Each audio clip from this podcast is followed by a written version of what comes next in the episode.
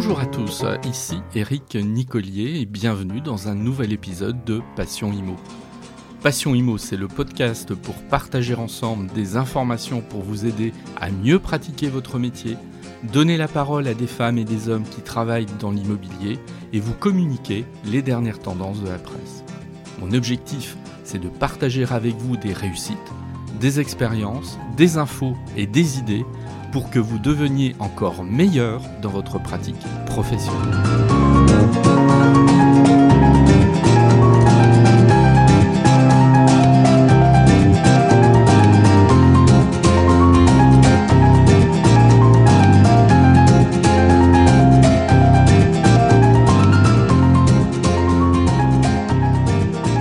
Bonjour à toutes, bonjour à tous.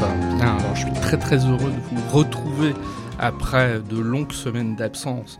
Et je vais vous expliquer, mais avant de vous donner cette explication, je vous présente évidemment mes meilleurs voeux pour cette année 2021. Elle vient tout juste euh, de démarrer. Euh, moi, au moment où j'enregistre cet épisode, la reprise n'a pas encore eu lieu, nous sommes dimanche, donc j'en profite encore un petit peu. Euh, alors, pourquoi j'ai été un peu long? Bah, Tout simplement parce que pendant la période de confinement, ceux qui m'écoutent régulièrement savent que je suis enseignant en droit immobilier et en fiscalité, que je fais pas mal aussi de, de formation euh, auprès d'agents immobiliers. Et que quand on fait ce travail à distance, hein, euh, c'est extrêmement prenant parce que euh, on est très sollicité, notamment par les, étudiants, et c'est tout à fait logique, hors heure de cours, parce que on ne fait pas un cours de la même manière à distance que quand on le fait en présence dans une salle de cours. Donc ça demande beaucoup beaucoup de, temps et j'ai pas eu vraiment le temps de me consacrer à, ce podcast et il est logique que ma priorité aille à mes étudiants et mes stagiaires plutôt que ce modeste, ce modeste podcast. Voilà. Bon, donc voilà l'explication. Je renoue avec un épisode. Alors, en fait, il va s'agir de deux épisodes et je vais vous expliquer je me disais, mais de quoi je vais bien parler en ce début d'année? Eh bien, en fait, je vais décerner euh, mes flops et mes tops en matière immobilière euh, pour euh, l'année écoulée.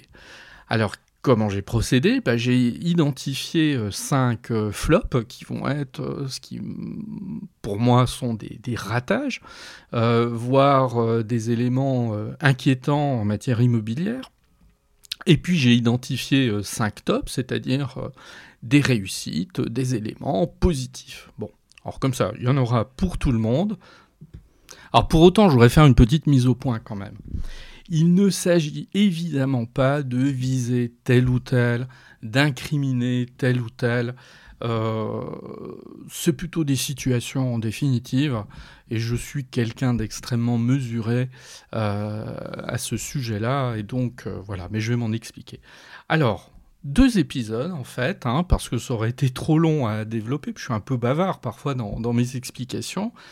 Premier épisode aujourd'hui, les flops, et puis d'ici quelques jours, je mettrai en ligne le nouvel épisode, plus positif, bien sûr, où là, je présenterai les 5 tops de l'année 2020. Allez, on démarre par les flops.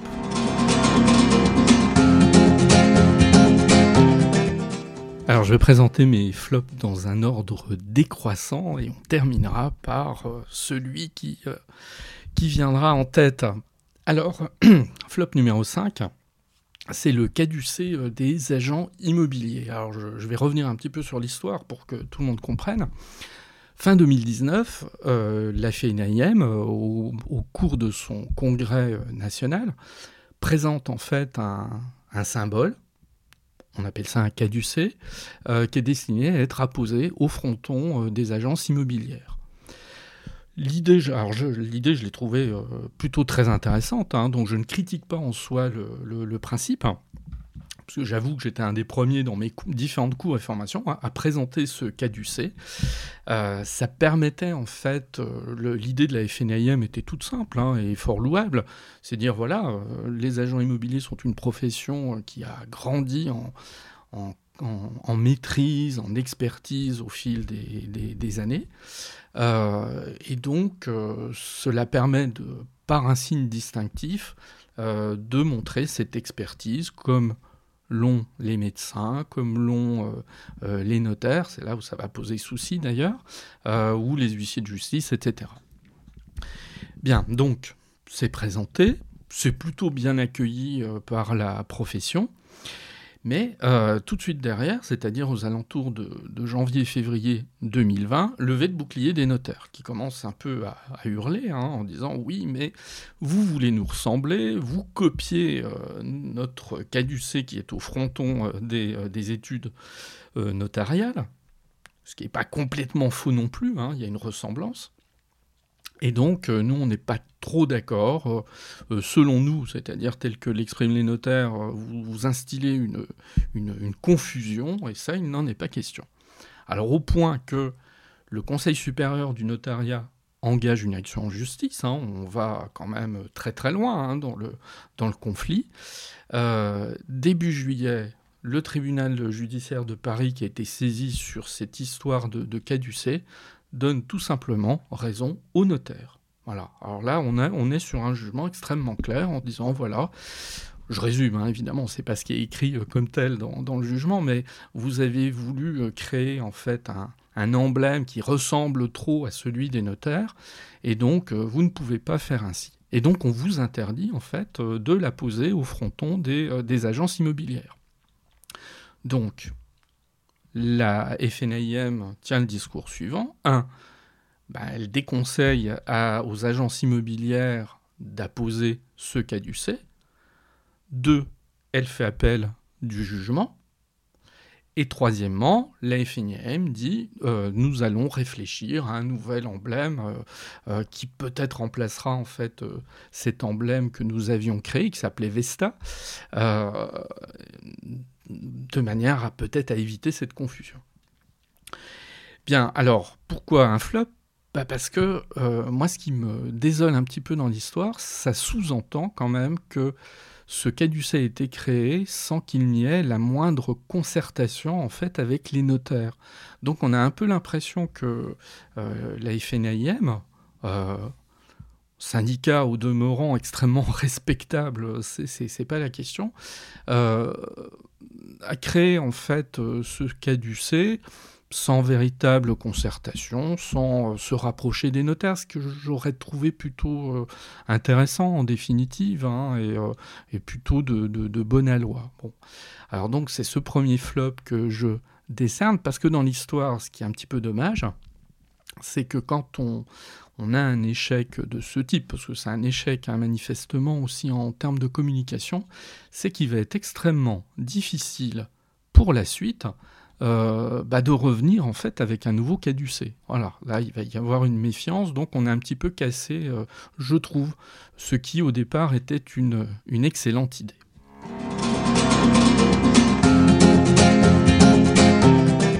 Le quatrième flop de l'année 2020, je vais le décerner au gouvernement pour sa prime Rénov.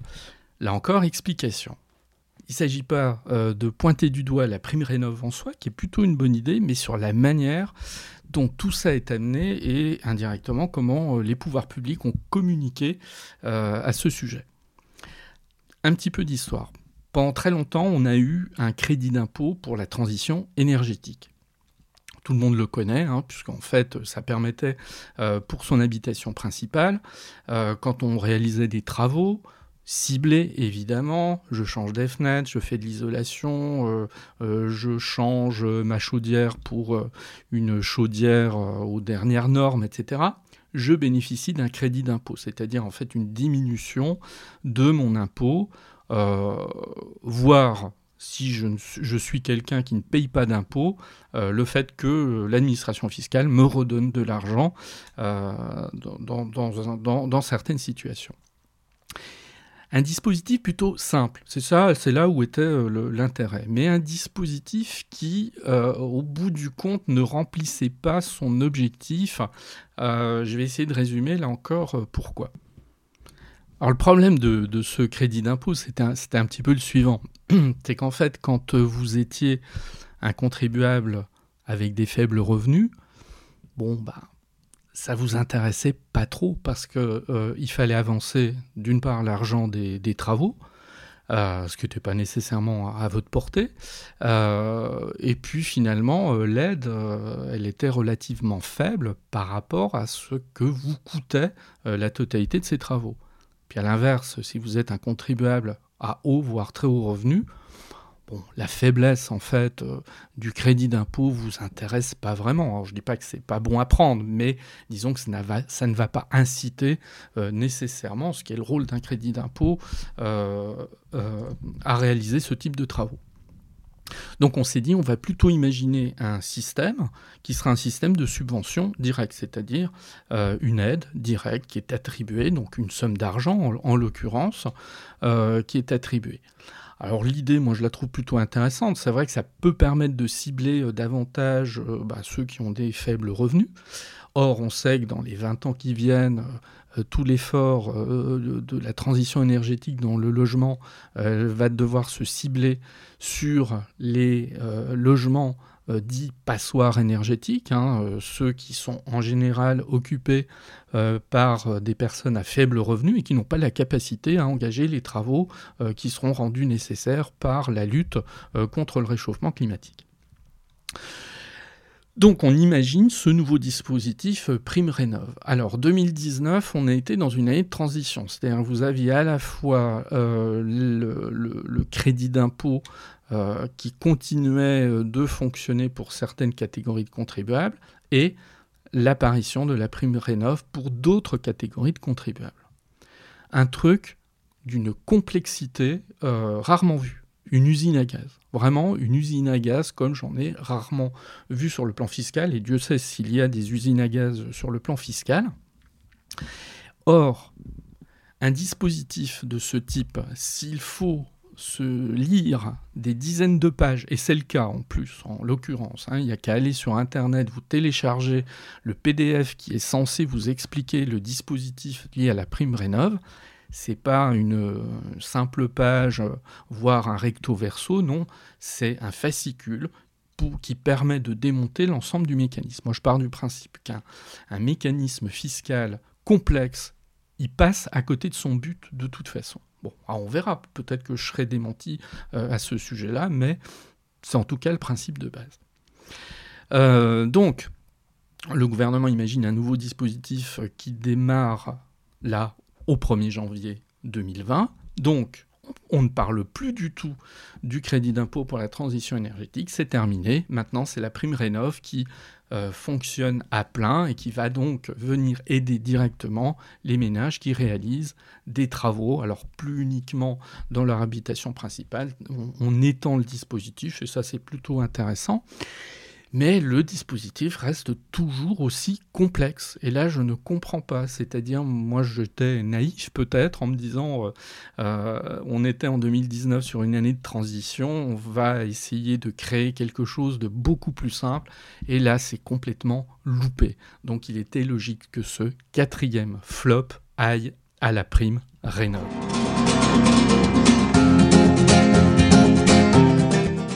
Le troisième flop de l'année 2020, c'est pour la construction neuve. Alors non pas euh, ni les promoteurs ni évidemment le, BTP, hein, ils ne sont pas responsables de cette situation. Euh, ils ne font euh, qu'encaisser une situation conjoncturelle malheureusement compliquée, mais qui n'a fait que renforcer des difficultés structurelles. Alors je ne veux pas vous abreuver de chiffres par rapport à ça, mais Simplement dire que de toute façon la construction neuve en France, elle souffre d'une difficulté depuis très longtemps. On ne construit pas assez. Il faudrait en gros construire 500 000 logements chaque année pour répondre aux besoins extrêmement importants euh, de la population pour se loger. Et on en est évidemment très très loin. Donc on part de toute façon de ce constat. On avait déjà constaté euh, sur 2018 et 2019 que euh, les mises en chantier, tout simplement, hein, les demandes de permis de construire n'étaient pas au beau fixe. Et évidemment, quand euh, le Covid arrive, ça n'arrange rien.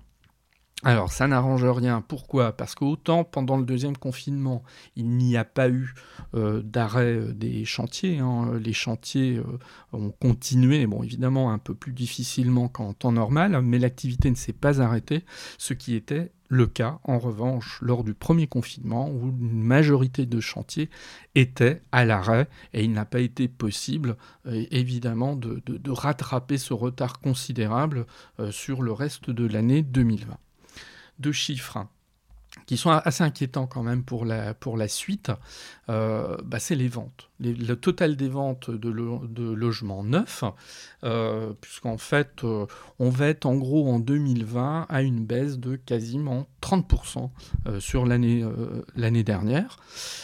donc, c'est-à-dire sur l'année dernière, sur l'année 2019, hein, une baisse de 30% des ventes de, de logements neufs. Donc évidemment, c'est extrêmement mauvais. Euh, est-ce que le secteur est sinistré? J'irai pas jusque-là, mais il faudrait pas grand-chose pour que des difficultés euh, dans les entreprises apparaissent.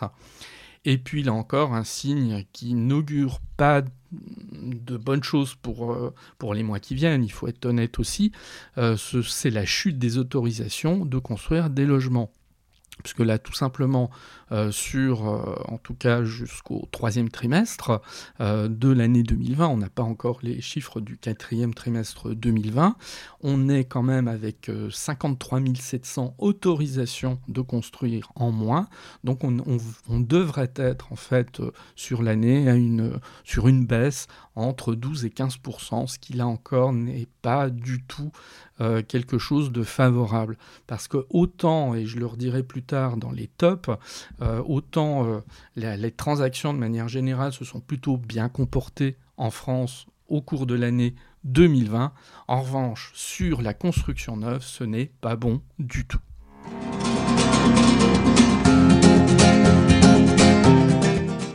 Mon euh, avant-dernier flop, donc le quatrième, alors il va au nouveau maire vert euh, de Bordeaux et de Lyon en particulier.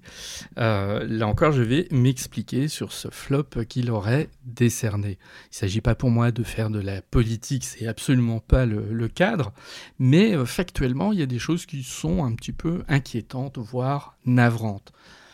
Il y a quelques minutes, je vous ai dit que le le, flop que je décernais, c'était la construction neuve en France, pose vraiment souci. Hein. Le secteur a besoin d'être soutenu.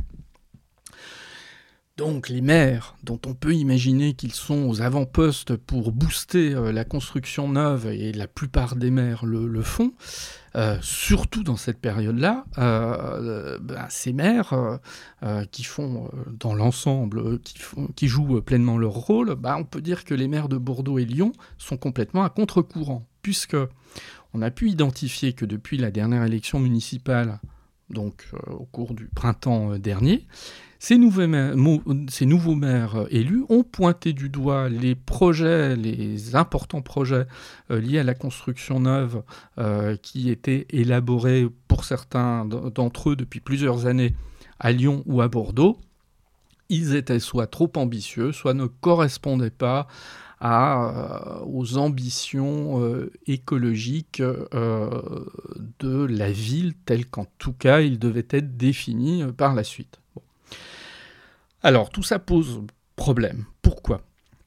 Alors déjà, d'une part, les, deux villes, hein, je pense à Bordeaux et à Lyon, c'est des villes extrêmement dynamiques économiquement aujourd'hui, qui attirent de nouveaux habitants. Euh, et on sait, moi je le sais, puisque j'ai des, étudiants euh, qui, vont euh, soit à Bordeaux et à Dijon, à Bordeaux ou à, Lyon, qui ont extrêmement de mal à se loger. C'est très difficile. Il y a des pénuries de logements sur Lyon et Bordeaux. Les prix, les prix s'envolent, hein, ne serait-ce que pour la location. Donc il y a vraiment besoin de créer de nouveaux logements. Par ailleurs, on a envie de dire que si on est justement euh, attentif à la transition énergétique, cette transition énergétique, elle passe par la construction neuve, justement, parce que c'est la construction neuve qui, en respectant un certain nombre de normes, permet justement d'abaisser euh, notre dépendance à l'égard des énergies carbonées. Euh, et euh, on, sait à quel point, en plus, euh, le, logement est un gros pourvoyeur de gaz à effet de serre et que c'est un des axes principaux sur lesquels il faut travailler. Donc, les positions de ces maires sont totalement incompréhensibles et donc il était logique de leur décerner, les maires de Lyon et les maires de Bordeaux, le, leur décerner ce quatrième flop.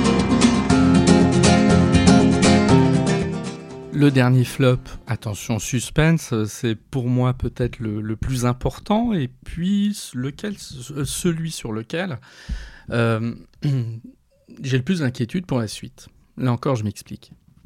Donc ce dernier flop, c'est sur les conditions actuelles euh, du crédit immobilier.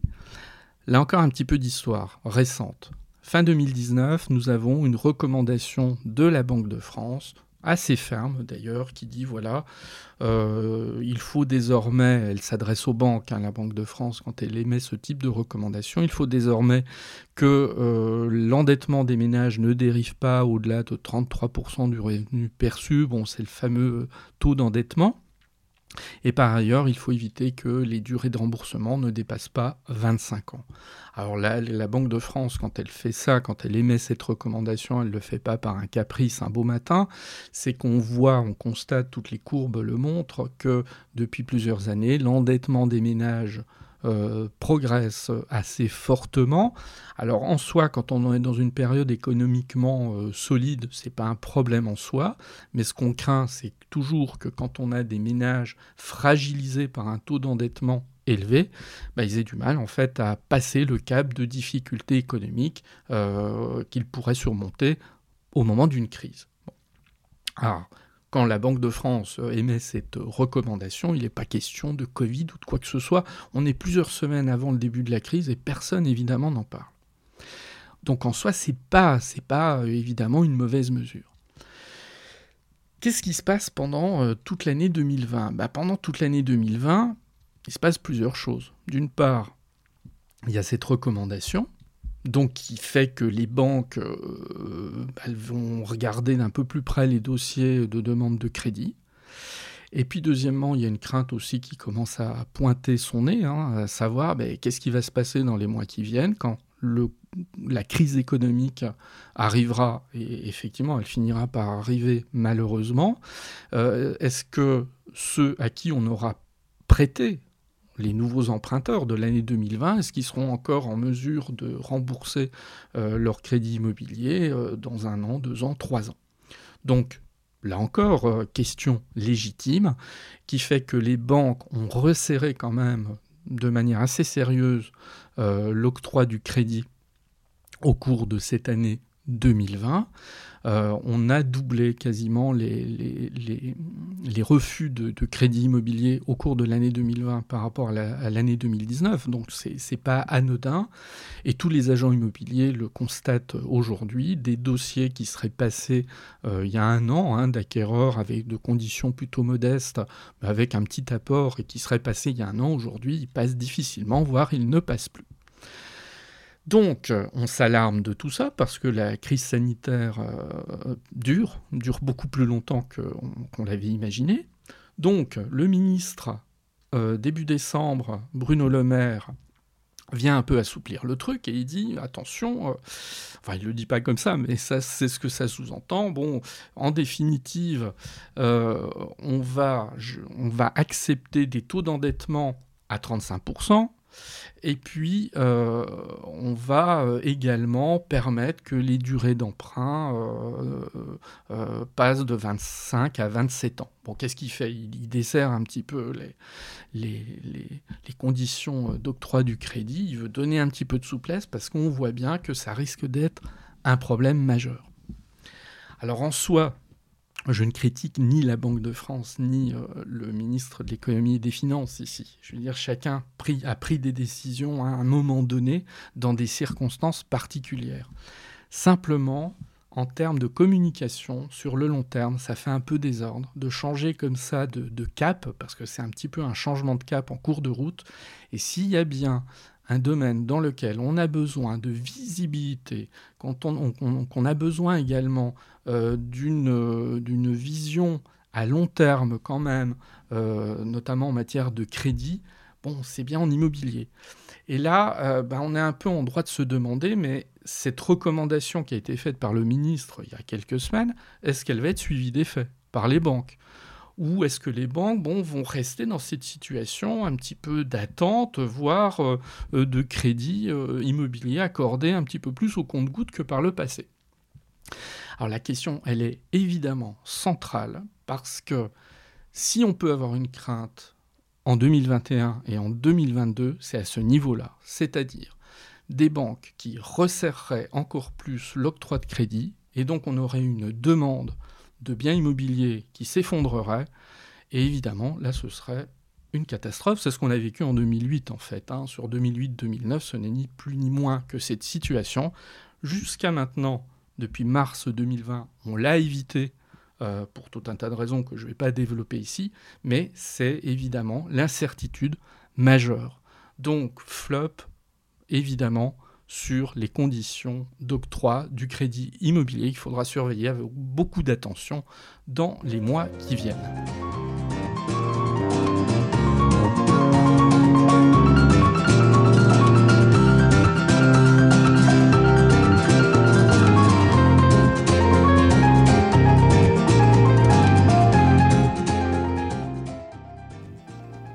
De m'avoir écouté. Vous pouvez me retrouver sur mon site internet www.nicolier.org. Il est possible aussi de me suivre ou de me contacter sur LinkedIn, Eric Nicolier tout attaché. Et puis vous pouvez aussi me soutenir en vous abonnant à Passion Imo sur Apple Podcasts, mais aussi sur les principales plateformes de podcast. Je vous dis à très bientôt.